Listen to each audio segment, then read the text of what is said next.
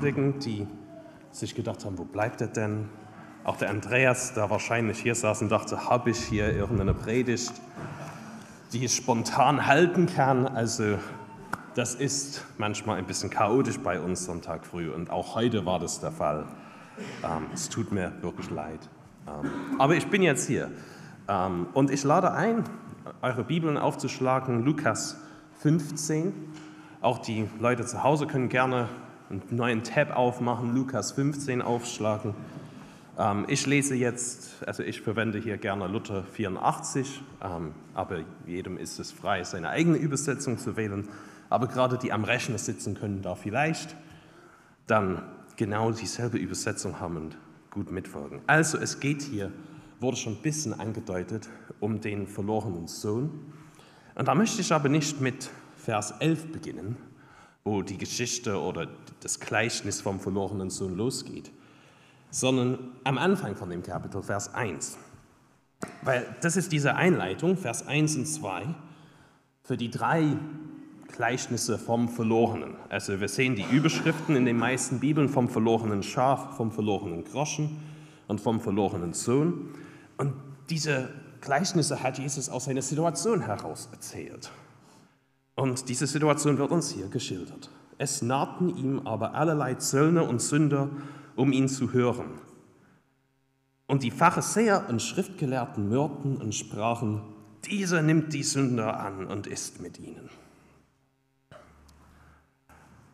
Das ist hier diese Einleitung für die drei Gleichnisse, die folgen. Ja, und die Zöllner und Sünder, das sind also die Menschen, die so bekannt sind als Sünder oder von ihrem Beruf her als Zöllner, die immer abzocken und alles, dass man sagt, ah, das sind die Sünder. Man guckt die an und weiß, ah, die Sünder, die Schlimmen, die Bösen, die sind bekannt, die sind gebrandmarkt. Wie wäre das heute? Welche Personen wären das? Die Säufer, die beim Edeka draußen da rumstehen? Oder vielleicht irgendwelche NPD-Politiker oder Dritte Weg-Politiker, die so auf dem Wahlzettel stehen wenn man den Namen sich merkt und dann trifft man den, dann weiß man sofort, ah, das geht so nicht. Ne? Und dieser Vorwurf, er ist mit ihnen. Das ist doch ganz schlimm. Jetzt stellt euch vor, der Andreas lädt mal so die ganzen NPD und Dritte Weg-Politiker zu sich nach Hause ein, schöne Mahlzeit, redet mit denen. Es wäre doch spannend, so die Reaktionen in der Gemeinde. Ne? Warum macht er das? Das kann doch nicht sein. Sind sie wirklich umgekehrt? Sind sie wirklich an Jesus interessiert? Nee, das kann doch nicht sein. Stellt euch die Gerüchte einfach mal vor.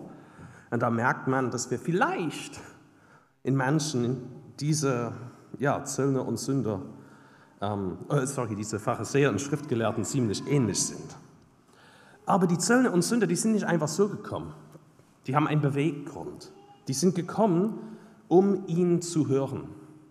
Weil sie wissen, dass Jesus Worte des ewigen Lebens spricht. Die wissen das vielleicht nicht im Kopf, aber im Herzen. Sie wissen, ja, also wenn ich zu Jesus komme, diese Worte, die haben einfach eine, eine Vollmacht. Die haben, können wir das Bildschirm umdrehen, wenn ihr hier Sachen ausprobiert? Das lenkt ein bisschen ab. Hier war gerade ein tolles Video mit Anton. Ich weiß nicht, ob es auch hier hinten war. So, aber die kommen, weil es lebensverändernde Worte bei Jesus gibt. Oder auch dieses Wort, was Jesus spricht, so verurteile ich dich auch nicht. Johannes 8 mit der Sünderin. Die Worte, die Jesus spricht, sind keine richtende Worte. Und diese Herzenshaltung, mit denen die, Pfarrer, äh, die Zöllner und Sünder zu Jesus kommen, ist eben genau die richtige Herzenshaltung. Und dann ist die Frage natürlich, mit welcher Herzenshaltung sind wir heute gekommen? Sind wir heute gekommen, um zu hören? Oder sind wir heute gekommen, um Tradition zu erfüllen? Oder weil die Ehefrau das so möchte? Oder, oder, oder, oder Eier zu verkaufen? Warum sind wir heute hier gekommen? Eigentlich wollen wir von Gott hören. Und da lohnt es sich auch mal, seine Haltung da zu überprüfen. Und Jesus nimmt sie an, diese Zöllner und Sünder. Wer mit dieser Haltung zu Jesus kommt, wer zu Jesus kommt und sagt, ich will dich hören. Ich will deine Worte hören. Ich will, ein Hören heißt hier mehr als nur ach, ich habe es mal gehört. Das heißt, ich lasse seine Worte in meinem Leben zu. Ich lasse diese Veränderung zu. Wer so zu Jesus kommt, auch heute, auch wenn er ein NPD-Politiker ist, der wird bei Jesus angenommen und der wird auch diese, diese Worte hören von Jesus. Und so haben wir diese zwei Gruppen, die vor Jesus stehen, die Zöllner und Sünder, die Jesus hören wollen und die Pharisäer und Schriftgelehrten, die hier sagen, also das kann doch nicht sein, dass er mit denen da Umgang hat. Also wirklich so zwei Gruppen, die hier stehen und Jesus redet mit ihnen und jetzt kommen wir zu Vers 11, zum dritten Gleichnis vom verlorenen Sohn. Ein Mensch hatte zwei Söhne und ähm, der Ältere und der Jüngere. Und ähm, hier haben wir also drei Hauptfiguren in diesem Gleichnis, der Vater, der ältere Sohn und der jüngere Sohn. Und es ist relativ klar zu erkennen, dass diese Personen Sinnbild sind. Der Vater für Gott, der ältere Sohn für die Pharisäer und Schriftgelehrten und der jüngere Sohn für die Zöllner und Sünder. Aber hier Gott als Vater, das ist auch, ich will da ganz kurz mal was ansprechen. Und zwar, jeder von uns hat einen eigenen Vater. Und das prägt unser Bild von Gott als Vater. Also wenn wir das Wort Vater hören, woran denken wir? Wenn wir an unseren eigenen Vater denken, ist es ein lieber Mensch? Ist es ein schwieriger Mensch? Hat er dich geschlagen oder hat er dich geliebt? Hat er dir mit deinen Hausaufgaben geholfen? Denn es gibt Menschen, die ganz große Schwierigkeiten damit haben, Gott als Vater anzunehmen, weil sie einfach ihr eigenes Bild vom Vater ja, so, so schwierig ist dass sie sagen, also Gott als Vater, noch einen Vater brauche ich nicht. Und ich will an dieser Stelle sagen, also jeder, der einen, einen tollen Vater hat, Gott ist einfach so viel besser, so viel toller, so viel barmherziger, so viel liebevoller. Und wer einen schlechten Vater hat, hier mit Gott hast du die Chance, wirklich einen guten Vater zu haben. Aber ein Mensch hatte zwei Söhne. Vers 12. Und der Jüngere sprach, äh, von ihnen sprach zu dem Vater, Gib mir, Vater, das Erbteil, das mir zusteht. Und er teilte Hab und Gut unter sie. Was für eine Frechheit. Stellt euch vor, ihr Älteren, na, die schon ein bisschen größere Kinder haben, die kommen zu euch und sagen, hey, ähm, bitte, na, Hand aufhalten, bist zwar noch nicht tot, aber mir bist du quasi tot, ich möchte meinen Teil jetzt haben, bitte. Na, und dann verkaufst du dein Haus und sagst, hier, die Hälfte kriegst du und die andere Hälfte kriegt das andere Kind und jetzt ziehe ich eine Mietwohnung ein. Also, welche Eltern würden das machen? Welche Väter würden das machen? Aber hier, der Vater, der teilt das aus. Er teilte Hab und Gut unter sie aus. Ja, Gott hat uns, also die älteren und die jüngeren Söhne, alles so viel gegeben. Wir haben so viel von Gott bekommen. Gott hat uns alle Menschen so viel geschenkt, unser Leben, unsere Begabungen, die wir haben, unsere Familien, unsere Eltern. Er hat uns so viel geschenkt und gerade die in Deutschland leben, Gott hat uns Reichtum geschenkt. Ich, ich jammere auch gerne über die Inflation, aber ich habe ein Dach über den Kopf, ich habe was zu essen, ich mache jetzt eine Ausbildung und bekomme BAföG. Also das, das läuft eigentlich, es geht uns so gut. Gott hat uns so viel geschenkt und er hat uns keine Anweisung gegeben, wie damit umzugehen ist. Das ist absolut freier Wille. Er teilt unter sie aus und sagt nicht, aber pass mal auf, wie du damit umgehst. Und er sagt nicht, aber bitte mach das und das und das und das bitte nicht, sondern es ist denen absolut freigestellt. Und mit all den Sachen, die Gott dir geschenkt hast, ist es auch dir freigestellt, diese Sachen für Gottes Reich einzusetzen oder das Leben gegen die Wand zu fahren. Es ist dir freigestellt. Freier Wille. Jeder darf entscheiden, wie er mit dem Leben umgeht, die von Gott geschenkt ist. Und nicht lange danach, Vers 13, sammelte der Jüngere alles zusammen und zog in ein fernes Land, und dort brachte er sein Erbteil durch mit Prassen. Als er nun all das verbraucht hatte, kam eine große Hungersnot über jenes Land und er fing an zu darben, also zu, zu verderben. Na, also Ihm ging es schlecht. Er zog in ein fernes Land.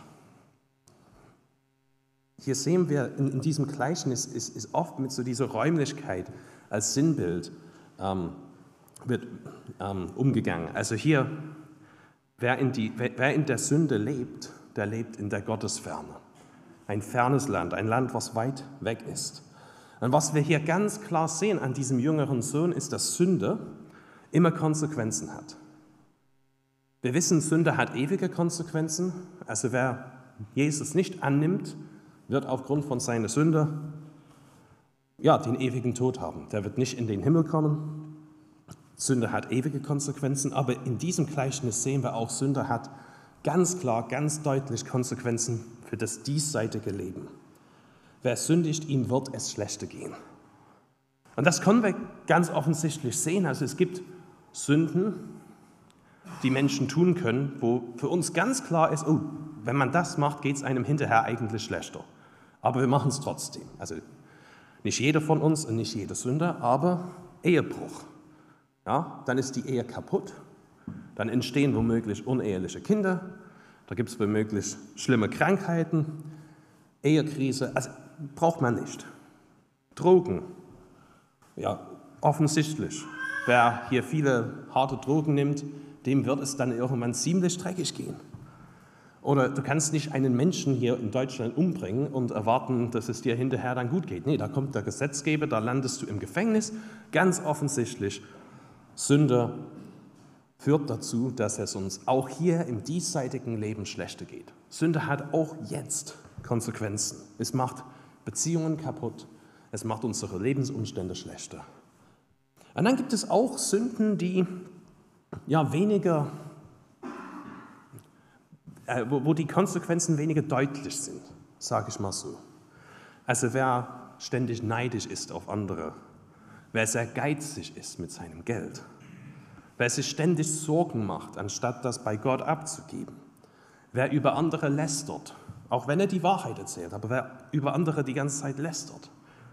Ich bin fest davon überzeugt, dass diese sündige Haltung, diese Sünden, die er da macht, tut, dass sie ihm das Leben verderben, auch im Diesseits, nicht erst in der Ewigkeit. Also wer in Sünde lebt, lebt nicht das Leben, das Gott ihm zugedacht hat, das gute Leben, das Gott ihm zugedacht hat. Und jetzt ist die Frage an euch, auch im Livestream, gibt es eine Sünde, eine Verhaltensweise, etwas, was du gerade in deinem Leben machst, regelmäßig machst, wo du merkst, dass es dich langsam aber sicher zugrunde richtet. Gibt es da sowas in deinem Leben? Naja, also hier der jüngere Sohn lebt in Sünde und dann geht es ihm schlecht, aber richtig schlecht. Vers 15 und 16. Und er ging hin und hängte sich an einem Bürger jenes Landes, der schickte ihn auf seinen Acker, die Säue zu hüten. Und er begehrte, seinen Bauch zu füllen mit den Schoten, die die Säue fraßen, und niemand gab sie ihm. Da muss man ganz kurz sich hineinversetzen in dem Judentum, weil wir essen ja fast alle Schweinefleisch und denken uns nichts dabei. Und wenn wir mit den Kindern einen Bauernhof besuchen, dann sind auch die Schweine niedlich. Aber für einen jüdisch denkenden Mensch also tiefer kann es nicht gehen, als hier die Säue hüten zu müssen. Das geht gar nicht schlechter als das. Er ist ganz unten angekommen und will sogar das Futter von den Schweinen selber essen. Und erst wo er hier ganz unten angekommen ist, wo es schlechter fast gar nicht gehen kann, da beschließt er umzukehren. Und auch das ist typisch Mensch. Ganz oft machen wir ein Verhalten, ein sündiges Verhalten immer weiter, immer weiter, immer weiter, bis es dann tatsächlich wirklich so sehr was kaputt macht, dass wir erst dann umkehren. Aber Jesus lädt uns die ganze Zeit ein, um, äh, umzukehren. Wir müssen nicht erst warten, bis es uns richtig dreckig geht, bis es uns richtig schlecht geht. Jede Zeit ist diese Tür offen, umzukehren, zurückzukommen zu Gott. Aber hier typisch Mensch, der wartet, bis er ganz unten angekommen ist, bevor er sich beschließt, umzukehren. Und wie er sich beschließt, er sagt, ich will mich aufmachen und zu meinem Vater gehen und zu ihm sagen, Vater, ich habe gesündigt gegen den Himmel und vor dir. Ich will mich aufmachen. In seinem Herzen, sagt er, entscheidet er, ich möchte das. Ich habe mich entschieden. Ich werde das tun. Niemand kann stellvertretend für ihn umkehren. Niemand kann da hinfahren und sagen, hey, ich bringe dich zu deinem Vater, wenn er das nicht will. Wenn er nicht sagt, ich will mich aufmachen, dann wird er sich nicht aufmachen. Das heißt, niemand kann für dich stellvertretend umkehren. Aber auch du kannst nicht stellvertretend für jemand anderes umkehren. Und viele von euch haben vielleicht Menschen in der Familie, in der Bekanntschaft, wo man sagt, Mensch, dem geht es so schlecht, der muss endlich aufhören mit dem Saufen, der muss endlich aufhören mit dies und das oder mit dem Ehebruch oder was auch immer es ist, wo du sagst, der muss endlich aufhören und du kannst nicht für ihn das machen. Er muss es selber tun, er muss selber umkehren. Und das ist frustrierend, aber wir können da nur wirklich die Hände zusammenfalten und beten. Oder beten ohne Hände zusammenfalten, geht auch. Aber wir können nur für diese Menschen beten, dass sie in ihrem Herzen da an den Punkt kommen. Und er sagt, ich habe gesündigt gegen den Himmel und vor dir. Ein Bekenntnis, nicht man hat gesündigt, nicht ja, wir haben alle und irgendwie vielleicht ich auch. Nee, ich habe. Ich, ich stehe dazu, dass ich das war. Ein wahres Bekenntnis. Ähm, ich finde, das ist eine sehr schöne Sache, ähm, in der katholischen Kirche, dass sie diese Sündenbekenntnis sehr hochhalten. Die Art und Weise, wie das manchmal vor Ort direkt praktiziert wird, so schwamm drüber und gut und nicht wirklich vom Herzen bekennen, ist auch nicht so toll. Aber es tut gut, seine Sünde zu bekennen.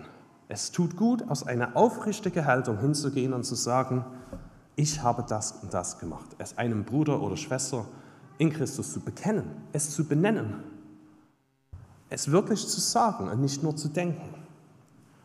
Und auch etwas anderes sagt der Sohn hier richtig, ich habe gesündigt gegen den Himmel und vor dir. Weil jedes Mal, wenn wir sündigen, wenn wir andere Menschen verletzen, verletzen wir auch deren Schöpfer. Wenn ich einen Menschen anlüge, wenn ich einen Menschen mit meinen Worten verletze, wenn ich einen Menschen schlage, dann schlage ich Gott ins Gesicht, der diesen Menschen den ich verletze, geschaffen hat und, und, und liebt. Und das erkennt er richtig. Ich kann niemals nur gegen Menschen sündigen. Es ist immer auch gegen Gott gerichtet. Und dann erkennt der Sohn noch was Richtiges. Ich bin, wieder ich, hinfort nicht mehr wert, dass ich dein Sohn heiße. Mache mich zu einem deiner Tagelöhner. Er hat das richtig erkannt. Er verdient es nicht mehr, Sohn zu heißen. Das ist weg. Das Geld ist weg, die Zeit ist weg, die Beziehungsbruch, was da passiert ist, die ist immer noch mitten im Raum irgendwie. Die Zeit ist weg, wo er hätte mitarbeiten können, wo er hätte Gemeinschaft mit denen haben können. Er hat Dinge unwiedergutmachlich kaputt gemacht. Also es ist nicht wieder gut zu machen. Und er ist es nicht mehr wert, Sohn zu heißen. Das hat er richtig erkannt. Und auch wir sind als sündige Menschen, wir sind es nicht wert, von uns aus, von irgendwas, was wir geleistet haben, aus Kinder Gottes zu heißen. Wir haben nichts. Wir haben nichts in der Hand, dass wir hingehen können und sagen können, ja Vater, ich, ich will dein Kind sein, weil ich das und das und das gemacht habe. Nein, der Sohn erkennt es richtig, er ist es nicht wert. Oder stellt euch vor, der Sohn würde kommen und würde sagen, also Papa, ja, ich habe alles verprasst, aber ich bin jetzt wieder da, es ist alles wieder gut Nee, der Sohn kann das nicht. Er kann es nicht wieder gut machen. Und diese Herzenshaltung brauchen wir, wenn wir unsere Sünden bekennen, wenn wir zu Gott umkehren. Eine Herzenshaltung der Reue, des Umkehrs und des Bewusstseins, dass wir nichts leisten können, dass wir es nicht wieder gut machen können, was wir kaputt gemacht haben. Und er machte sich auf und kam zu seinem Vater. Vers 20. Und als er noch weit entfernt war, sah ihn sein Vater und es jammerte ihn. Er lief und fiel ihm um den Hals und küsste ihn. Also als er noch weit entfernt war, als er immer noch sehr in der Gottesferne war, sieht ihn sein Vater. Für mich heißt das, der Vater hat Wache gehalten. Der Vater hat sehnlich darauf gewartet, seinen verlorenen Sohn hier am Horizont irgendwann zu entdecken. Als er noch ganz weit entfernt war, sieht er ihn. Und Gott sieht dich. Auch, auch die Leute zu Hause, die ich jetzt nicht sehe. Gott sieht dich. Gott weiß genau, wie es gerade in deinem Leben aussieht. Und auch wenn du in einem absoluten Drecksloch bist, weil du dein Leben hier gegen die Wand gefahren hast, Gott sieht dich. Und es jammerte ihn, heißt es hier. Gottes Herzen ist da absolut bewegt davon. Gott sieht die Menschen, die in ihrem selbstgemachten Elend leben und leiden, und es bricht ihm das Herz. Stellt euch jetzt einfach mal vor, ihr seid hier diese Vater in der Geschichte, da seht ihr den Sohn am Horizont. Also es gibt Väter, die wurden dann den Diener schicken, schick ihn weg, ich will ihn nicht sehen. Lasst nicht zu, dass er mein Land betritt. Solche Väter wurde es geben, auf menschlicher Ebene. Der Vater hier, der könnte so ein Wut gegen den Sohn haben. Der könnte den Sohn hassen für das, was der Sohn hier angestellt hat. Hat die Hälfte von allem, was ich habe, geklaut. Ja? Und, und, und jetzt verschwendet. Und jetzt guck ihn an. Und das soll mein Sohn sein. Oh, ich bin in meine Ehre verletzt. Ne? Aber so ist Gott nicht. So ist Gott nicht. Gott ist das Gegenteil davon. Er ist absolut bewegt von diesem elenden Menschen, der ihm da entgegenkommt. Und da rennt er entgegen. Der Vater lief na, mit so einem schönen Gewand, na, läuft er und das wedelt so da hinterher und er rennt zu seinem Sohn. Wenn wir einen Schritt des Umkehrs wagen, dann ist Gott schon auf dem Weg zu uns, dann ist Gott schon bei uns. Und er begrüßt ihn so herzlich, er fiel ihm um den Hals, so eine richtig herzliche Umarmung. Na, also da hebt er ihn in der Luft und dreht dreimal rum. Nee, steht nicht da, aber so stelle ich mir das vor. Und stellt euch, dieser Sohn, der gerade bei den Schweinen war, der jetzt seine Latschen kaputt gelatscht hat, das heißt später, dass er Schuhe geschenkt bekommt, also er hat keine Schuhe mehr, blutige Füße, verschwitzt, stinkend nach Schweine und Schweiß und da steht er da und der Vater, dem ist es nicht eklig. Dein Elend ist dem Vater im Himmel nicht eklig. Er liebt dich und er umarmt dich und er kommt dir entgegen. Und Vers 21, hier sagt der Sohn dann seinen Spruch auf, was er sich überlegt hat. Vater, ich habe gesündigt gegen den Himmel und vor dir. Ich bin hinfort nicht wert, dass ich dein Sohn heiße. Und das hat er richtig erkannt. Und es war richtig, dass er es gesagt hat. Und das war die richtige Herzenshaltung. Und es war Gottes Gnade. Es war die Gnade des Vaters, dass er sagt, nee, so ein Quatsch. Hol das Gewand, er wird neu eingekleidet. Wir nehmen ihn aus seinem Elend heraus, also diese Klamotten des Elends, wo er die Säuer gehütet hat, die werden jetzt abgelegt und er bekommt ein neues Gewand und Schuhe und ein Ring, dass er wieder Teil der Familie ist, dass man erkennt, jawohl, der ist Sohn des Vaters durch Gnade. So ist Gott. Und die Begründung, Vers 24, warum wird all dies gemacht? Dieser mein Sohn war tot und ist wieder lebendig. Er war verloren und ist gefunden worden. Die Bibel redet immer oder oft von, von Sünde und Leben mit Gott, von Leben und Tod. Und es setzt diese Sachen gleich. Also wer nicht mit Gott lebt, der ist tot auch wenn er an der Kasse steht und freundlich grüßt, auch wenn du ihn überholst beim Autofahren, auch wenn er hier am Sonntag sitzt, wer nicht an Gott glaubt, wer nicht gerettet ist, wer noch in der Sünde lebt, der ist tot, der hat nicht das Leben. Und wer mit Gott lebt, wer in der Vergebung lebt, der ist lebendig. Und so heißt es auch in Johannes Evangelium, der wird leben, auch wenn er stirbt. Dieser mein Sohn war tot und ist wieder lebendig. Er war verloren und ist gefunden worden. Und dann gibt es ein großes, großes Fest, ein Festessen, da wird ein Kalb geschlachtet. Es ist Freude im Himmel, jedes Mal, wenn ein Sünde umkehrt. Das haben wir, wenn wir hier in der Bibel schauen. Ich sage euch, so wird, also Vers 7, 15, Vers 7, ich sage euch, so wird auch Freude im Himmel sein über einen Sünde, der Buße, Buße tut, mehr als über 99 Gerechte, die der Buße nicht bedürfen. Und Vers 10 heißt es, so sage ich euch, wird Freude sein vor den Engeln Gottes über einen Sünder, der Buße tut. Und hier sehen wir, wie diese Freude aussieht. Es ist ein Fest im Himmel, wenn jemand zu Gott umkehrt, wenn jemand zurückkommt. Und jetzt kommen wir zu der Reaktion des älteren Brüders. Der ist zornig. Vers 28. Da wurde er zornig und wollte nicht hineingehen. Da ging sein Vater heraus und bat ihn. Ich finde es auch sehr spannend, wie hier wieder mit Nähe und Distanz gearbeitet wird. Jetzt ist der ältere Bruder, der, der entfernt ist. Der ist noch draußen auf dem Feld. Der ist nicht im Haus beim Fest dabei. Sicher, er ist nicht so weit weg wie die Säuerhüten.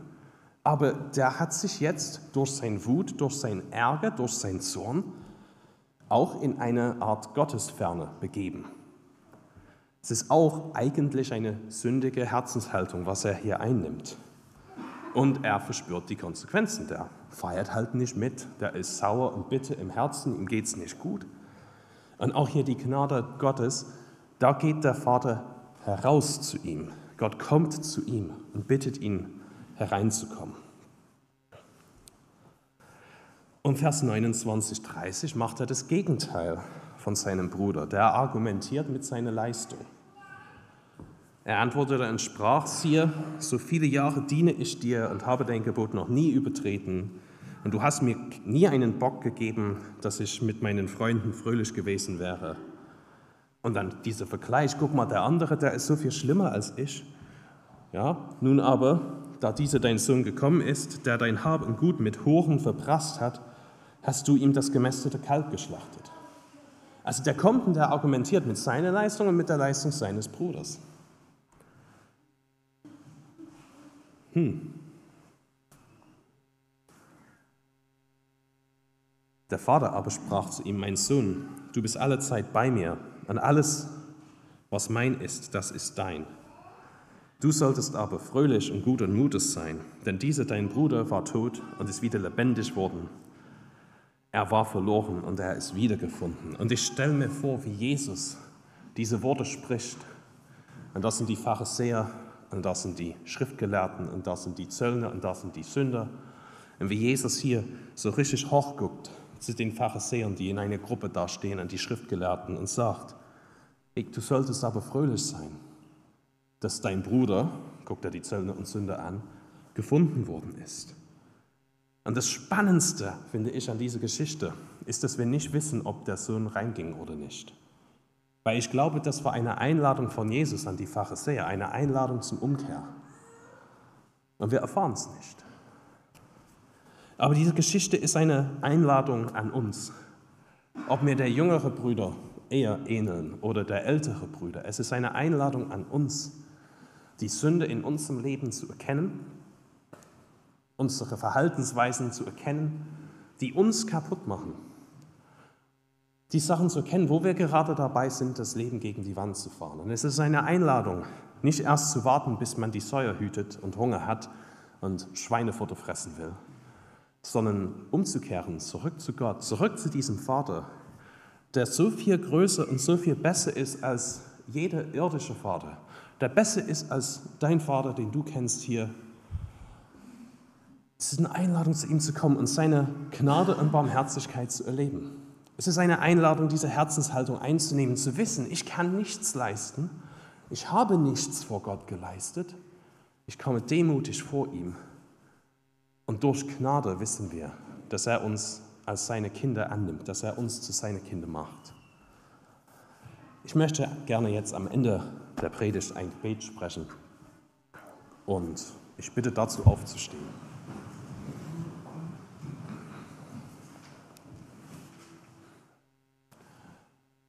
Himmlischer Vater, ich will dich bitten, dass du unsere Augen aufmachst und dass du uns einen Spiegel vor der Nase hältst, dass wir uns selber sehen und selber erkennen Und dass wir die Sachen in unserem Leben wirklich erkennen, die noch stören, die uns noch fernhalten von dir, die uns kaputt machen.